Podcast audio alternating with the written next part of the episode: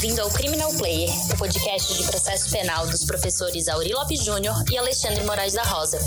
O Criminal Player é um apoio da Emais Editora. No site www.emaiseditora.com.br você encontra material de qualidade e gratuito. Siga o Instagram @emaiseditora para ficar por dentro das novidades.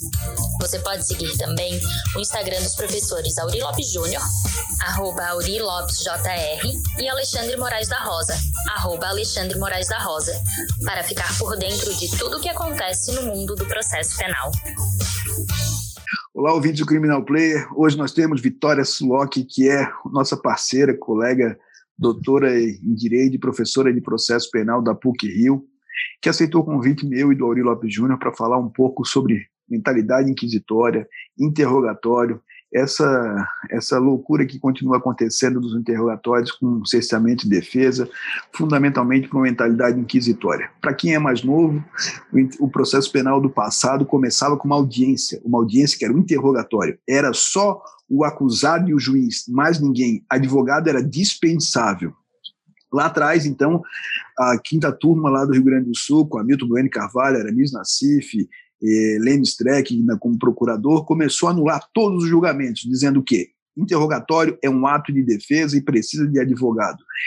Isso fez com que houvesse uma modificação no nosso Código de Processo Penal e depois nós tivemos aí a nova a redação que, que está estudando agora com o interrogatório como último ato. Mas mesmo assim permanece uma mentalidade inquisitória. E é sobre isso que nós convidamos aqui Vitória, seja muito bem-vinda para comentar essa situação que permanece da mentalidade inquisitória no interrogatório. Obrigada, Alexandre, obrigada pelo convite.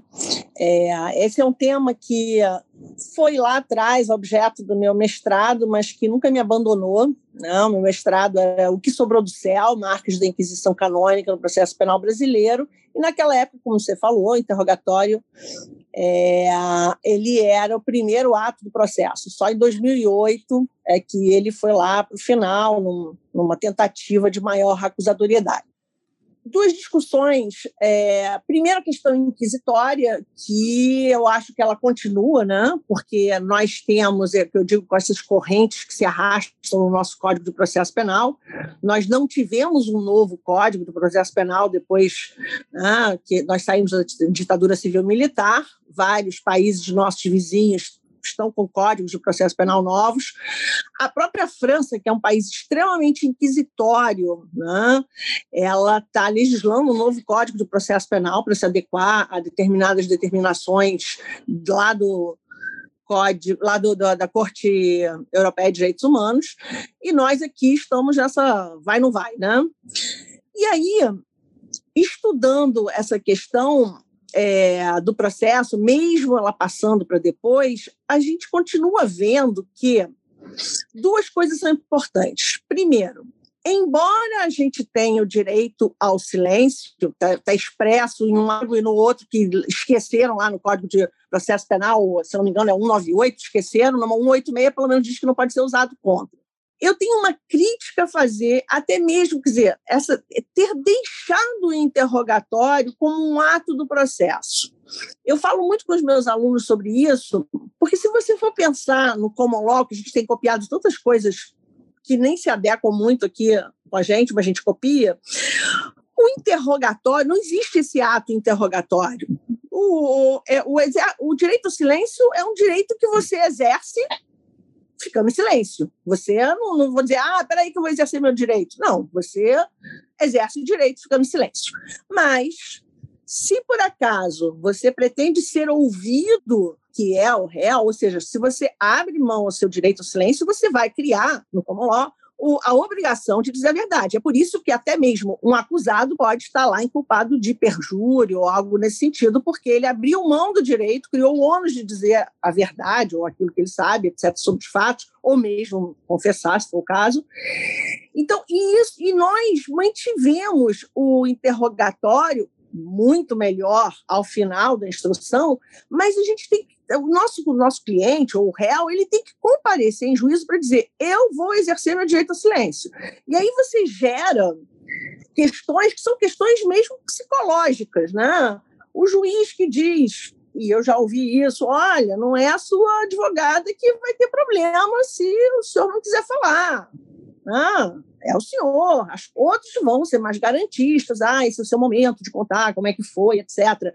E quando ele diz não quero falar, eu não vou responder, tem alguns outros juízes, ou mesmo Ministério Público, promotores, que ficam fazendo perguntas. Se o senhor não quiser responder, o senhor não pergunta, mas eu vou consignar, porque está gravado, as perguntas. Ou seja, isso é um dispositivo que psicologicamente vai influenciar, mesmo que não possa ser usado numa sentença, isso influencia aquele julgador. A gente brinca com aquele ditado, quem cala consente, né, não, não pode, não pode como? Aquilo inconscientemente, isso entra dentro da cabeça do julgador. Poxa, você, por que será que ele não quis esclarecer? Como assim? É, nesse sentido que, que, é, que é muito significativo que quando o sujeito abre do privilégio de não depor no sistema americano, no sistema do common law em geral, ele tem essa, esse, esse privilégio. Se ele abre mão do privilégio, ele, ele assume a responsabilidade. O nosso caso, como bem colocaste, quando do bem colocaste, a gente fala isso no, eu falo isso no guia também, o Auri, que é, é, o problema do, a gente escreveu até um artigo no Conju, que essa mentalidade do quem cala consente, ela opera silenciosamente, no sentido de que o sujeito isso. acaba antecipando um comportamento do sujeito porque ele não quer se manifestar. E isso Exatamente. Tem, tem efeitos nefastos no, no, na convicção, muitas vezes, do julgador e também do Ministério Público.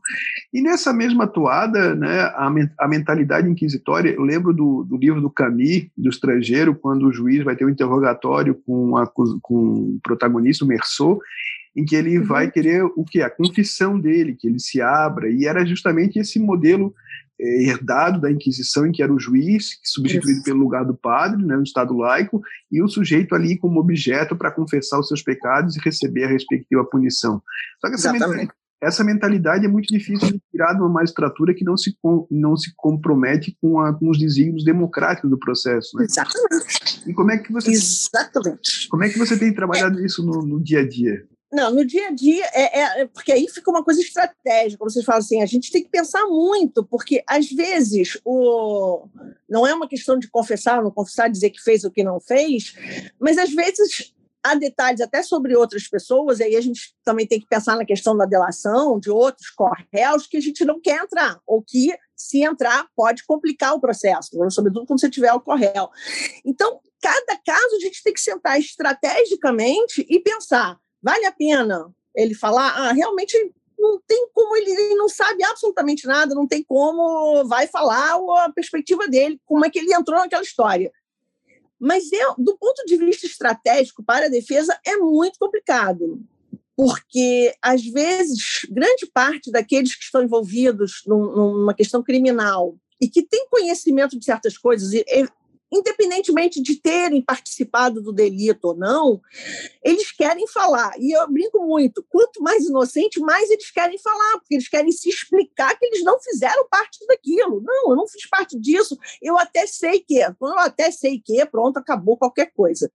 Então, cada processo é uma estratégia que efetivamente você tem que estudar muito bem estudado, todos os depoimentos, documentos que estão ali presentes, porque o teu cliente, se você você opta na conversa com o teu cliente e é o caso do acusado falar, às vezes uma frase maldita, uma, maldita nos dois sentidos, junto e, e, separado. Uma frase maldita é um, um nome trazido à baila eventualmente que não está, gera outras questões muito mais complicadas. Eu já vi acontecer num, interrogatório, não era o meu, não era o meu cliente, e ele fala um nome. Eu acho que esse nome devia estar sendo perseguido já há algum tempo pelo juiz ou pelo, pelo Ministério Público.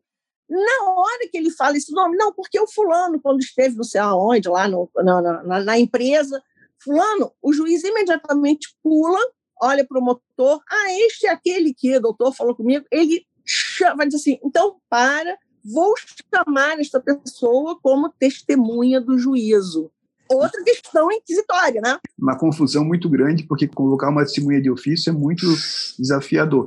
Mas aí, uma, sabe que uma coisa que eu escrevo no livro, esses dias um amigo meu falou justamente isso teu, que uh, perguntou para mim, Alexandre, meu cliente é inocente. Aí eu disse, então pede para o juiz para ele ser o primeiro interrogado, para inverter. Ele abre mão de ser o último a ouvir.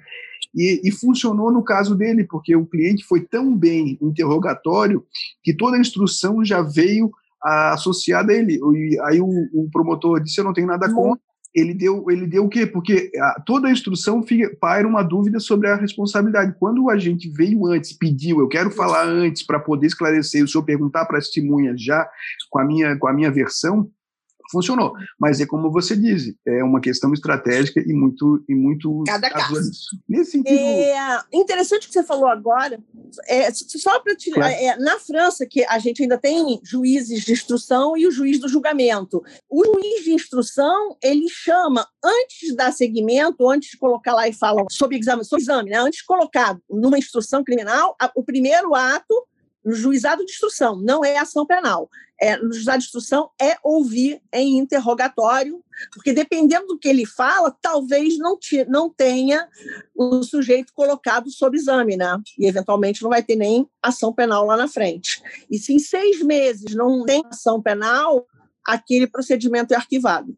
É muito, muito São interessante. Muito interessante. E o cara fica com a espada, de, espada na cabeça seis meses. Mas, e aqui surge uma nova questão. Como o sujeito tem que ir ao interrogatório? Aí tem a discussão sobre o silêncio seletivo em que é uma, uma, hoje em dia acaba sendo uma, uma discussão muito grande, porque se ele pode abrir mão de tudo, ele pode responder só perguntas do juiz, do promotor, do advogado, e tem se reparado aí nesse mundo digital várias audiências em que o juiz se nega a proceder ao interrogatório porque o acusado diz, eu só vou responder as perguntas do meu defensor. Como é que você vê, percebe essa questão, Vitória? É, eu acho muito complicado isso, porque você cria um, um atrito né, ali daquela fala, eventualmente da fala do, do, só vai responder a perguntas da defesa, você mal ou bem cria um atrito ali com quem vai valorar aquilo tudo, inclusive a tua palavra, que em geral, psicologicamente, já é de desconsiderar, porque ela já, mesmo que você, sei lá, ingresse com habeas corpus, diga assim, não, eu quero falar o que eu quero falar, é, eu acho que é bem complicado do ponto de vista estratégico da defesa dizer, olha, só vai responder pergunta da pergunta da defesa. E que no final você vai criar um atrito e que não vai ser considerada a palavra dele, o que ele vai dizer pelo, pelo, pelo juiz, porque o juiz de cara já disse, não, ou responde para todas ou não responde para ninguém. Eu acho que é, eu acho que a escolha que a estratégia que temos que pensar é, vai ter o direito ao silêncio ou não vai ter o direito ao silêncio? Porque voltando ao common law, se você abre mão você está lá em silêncio, que produzam prova contra você ou outros. Se você abre mão disso, você vai falar, você vai se submeter a todas as perguntas. Ministério Público, lá, juiz também não pergunta, né? Ainda tem essa questão. Você vai se submeter às perguntas tanto do promotor quanto do, da sua defesa técnica. Então, eu não acho que é uma briga boa. Certo. É, uma, é, é um, uma briga complicada essa. Não acho que traga benefícios estratégicos para a defesa técnica. Mas aí, aí tem uma questão, eu como juiz, durante muito tempo, me incomodava com a seguinte situação. Se o interrogatório é um ato de defesa e é o último ato do processo, eu só fazia, eu abria perguntando para o sujeito, é verdadeira ou não a acusação? Ele respondia, o senhor esclareça o que quiser. Na sequência, eu passava a palavra para a defesa e aí já gerava sempre uma confusão com o defensor, porque eu disse, ó, oh, veja só, se, ele, se é o último ato do processo, nós ouvimos as testemunhas de acusação, ouvimos as testemunhas de defesa, e, e, ele, o interrogatório é um ato defensivo, quem pergunta defesa. primeiro é a defesa. Então, assim, mas eu cansei de brigar nas audiências, porque eu chegou num ponto que eu disse, tudo bem, é, pergunta primeiro o Ministério Público, depois a acusação. Pois é mas não faz sentido no, no, nós temos um ato que é um ato defensivo que começa com o Ministério Público. Aqui, há muitos dizem, ah, mas a, a, defesa tem o direito de falar por último. Sim, mas é, como é um ato defensivo, me parece que é uma, é uma oportunidade justa da, da defesa começar a perguntar. Que volta aquela primeira questão nossa. Se é um ato de defesa e eu quero falar, é um ato de defesa no qual eu vou falar da qualidade de, sei lá, não vou ser testemunha de defesa, mas, por exemplo, se eu abrir mão de direito, me criou o ônus. Que esse também é outra questão psicológica, né? Ninguém acredita na palavra do, do réu quando ele diz que não fez ou quando não participou, etc. Porque, como ele está lá obrigado a estar num ato interrogatório, então, a própria errada em ato interrogatório acaba fazendo com que a palavra dele seja deslegitimada, mesmo que ele esteja dizendo algo verdadeiro ou sua sensação. Porque essa questão de verdade é bem complicada. Os meus alunos de processo penal, eu sempre mando ver o filme Rashomon, Sim, né, que eu acho um super filme, que é para você ver que, que o mesmo fato geram três versões completamente diferentes, completamente, mas diferentes, né? Queria que todos os juízes, eu acho que só está aqui, ponto, acabou, e deixa ele narrar. Eventualmente, a defesa pode né, lembrar alguma, não, mas e aquilo lá? E, por último, o Ministério Público. Aí sim, mas não é o que acontece. Mas os juízes, ultimamente, eu tenho percebido que alguns têm feito, é, pelo menos na Federal do Rio de Janeiro, a gente não tem tido tanto problema em relação a isso.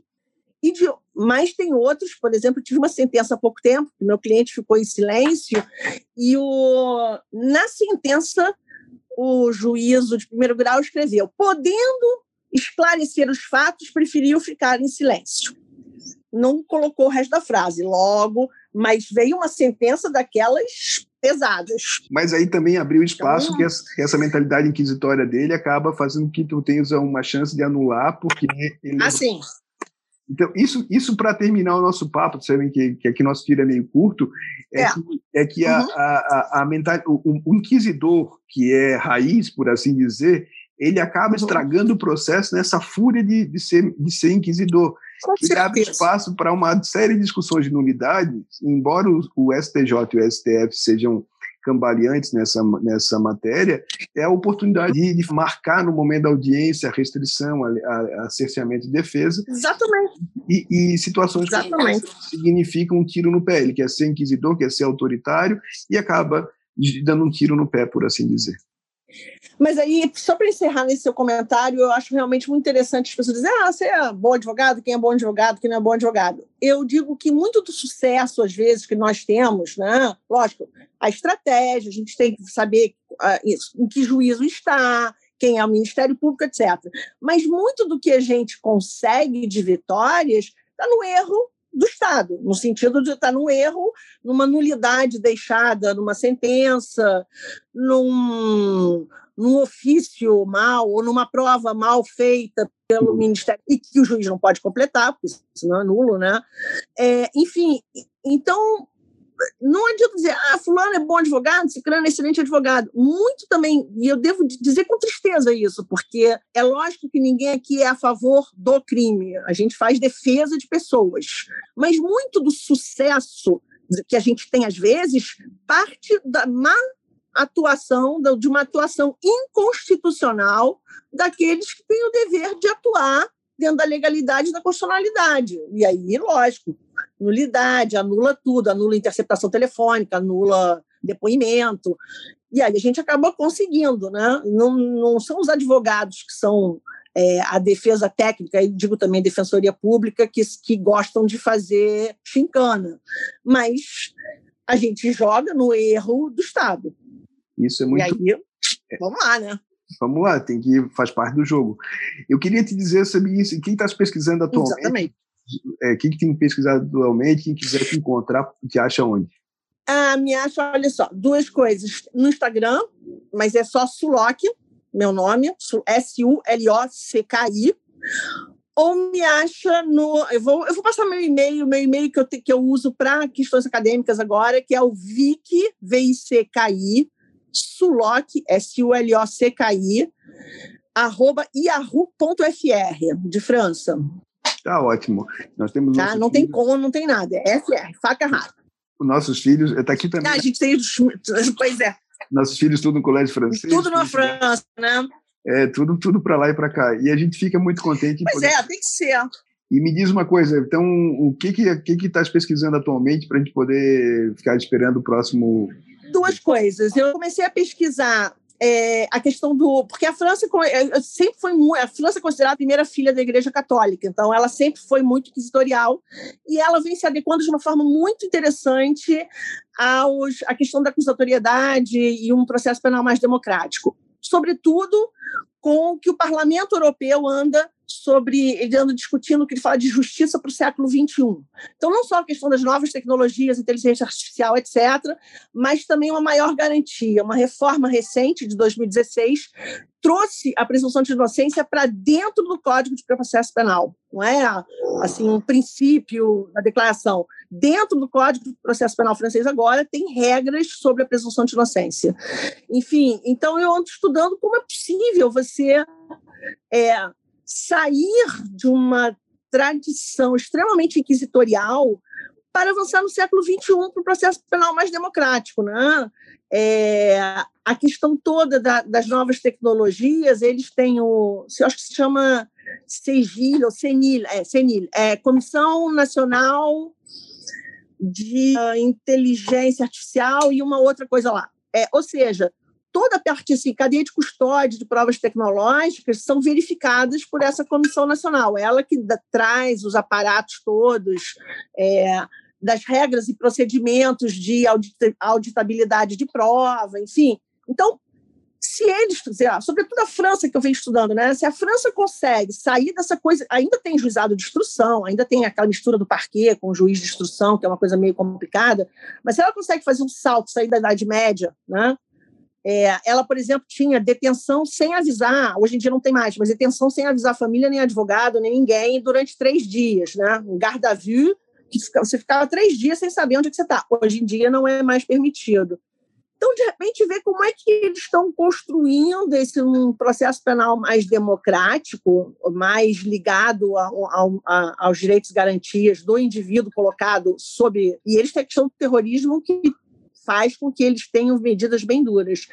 É, se eles estão conseguindo, como é que a gente poderia trilhar nesse caminho também, né? Que regras? Né? Recentemente, conversando com um parlamentar, ele falou: Ah, mas a França fez isso. Eu falei: É, a França fez isso, eu não sei por que a gente não faz. Ele: Ah, então tá, de repente a gente pode pensar em alguma coisa assim, né? Sei lá, eles gostam tanto das, do que acontece na Europa, quando a gente ia na América Latina, mas é uma questão bem interessante. E. Um, o meu pós-doutorado agora eu estou indo para essa questão do presunção de inocência, uma comparação entre França e Brasil. Vamos ver o que, que vai dar. Eu acho que eles têm ido bem na frente, bem mais na frente gente. Vamos lutar para rever essa mentalidade, divulgar o que a VIC tem produzido. Muito obrigado pelo papo, Vic. Foi uma alegria poder conversar contigo Beleza.